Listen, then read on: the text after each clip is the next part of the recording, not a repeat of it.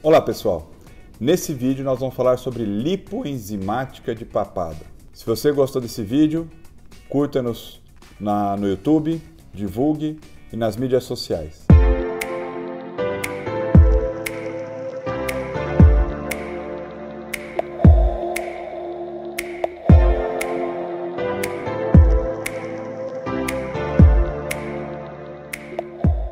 Nesse vídeo nós vamos falar sobre a lipoenzimática de papada.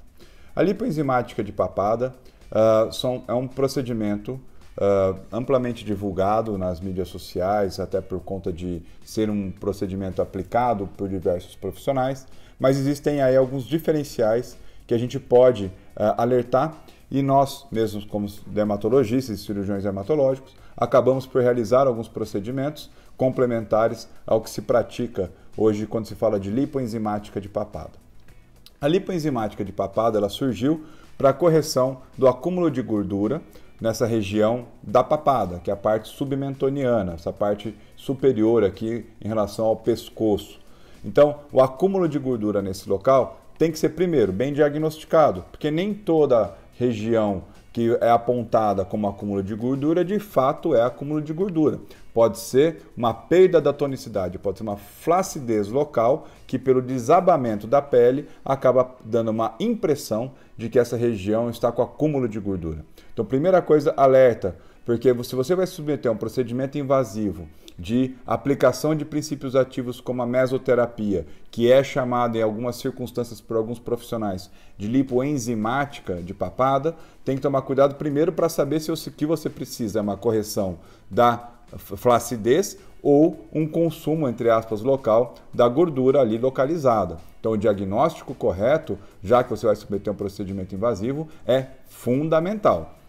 Outra coisa, o que, que a gente usa muito nessa lipoenzimática de papada? Bom, primeiro de tudo, para um profissional adequado, não adianta você ir lá e fazer uma redução de gordura localizada se você não tonificar essa pele. Então, eu, como dermatologista, sempre procuro nos meus protocolos, primeiro, obviamente, fazer o diagnóstico se o que lhe falta é uma flacidez, é uma tonicidade, então uma correção da flacidez, e aí por só você tonificar e sustentar a pele, essa impressão de desabamento dessa região já será corrigido. Dois, se você tem realmente um acúmulo de gordura. Se você tem um acúmulo de gordura, você vai precisar de aplicações locais de princípios ativos e em grau maior a gente pode até fazer a lipo, lipoaspiração dessa gordura com cânulas é, delicadamente é, é, tracionadas por essa região. Se você tem um acúmulo de gordura, também você vai precisar do tratamento de flacidez. Por quê?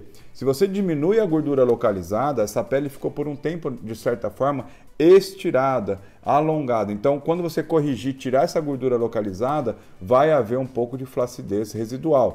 Então, eu sempre pratico, se o diagnóstico, já que a gente está falando de um vídeo sobre acúmulo de gordura na papada, se eu vou reduzir a gordura localizada, eu também vou tratar a flacidez local.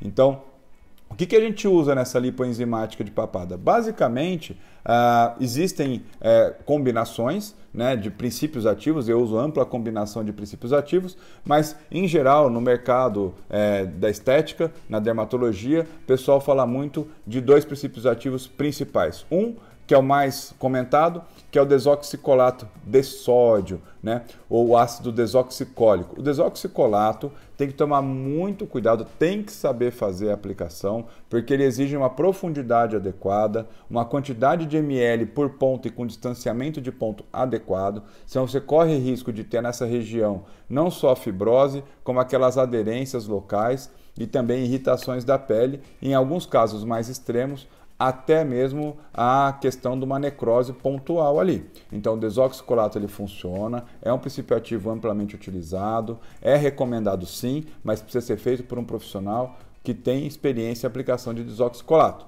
E o que, que é o desoxicolato? Ele é um ácido que ele está presente inclusive na nossa bile. A bile é aquela substância que a vesícula produz e é jogada dentro do intestino para fazer a degradação, vamos falar assim, da gordura ingerida. Então, o desoxicolato ele tem uma característica de emulsionar, de degradar essa gordura em, em partículas menores e então você conseguir tanto tirá-la, removê-la de dentro do adipócito, que é a célula que acumula gordura, como também eliminar ela pelo organismo. Tá ok? Então, o, o desoxicolato, o ácido, o ácido desoxicólico, ele é amplamente utilizado e é um princípio ativo, sim, validado e que tem amplo reconhecimento técnico pra, para esse procedimento.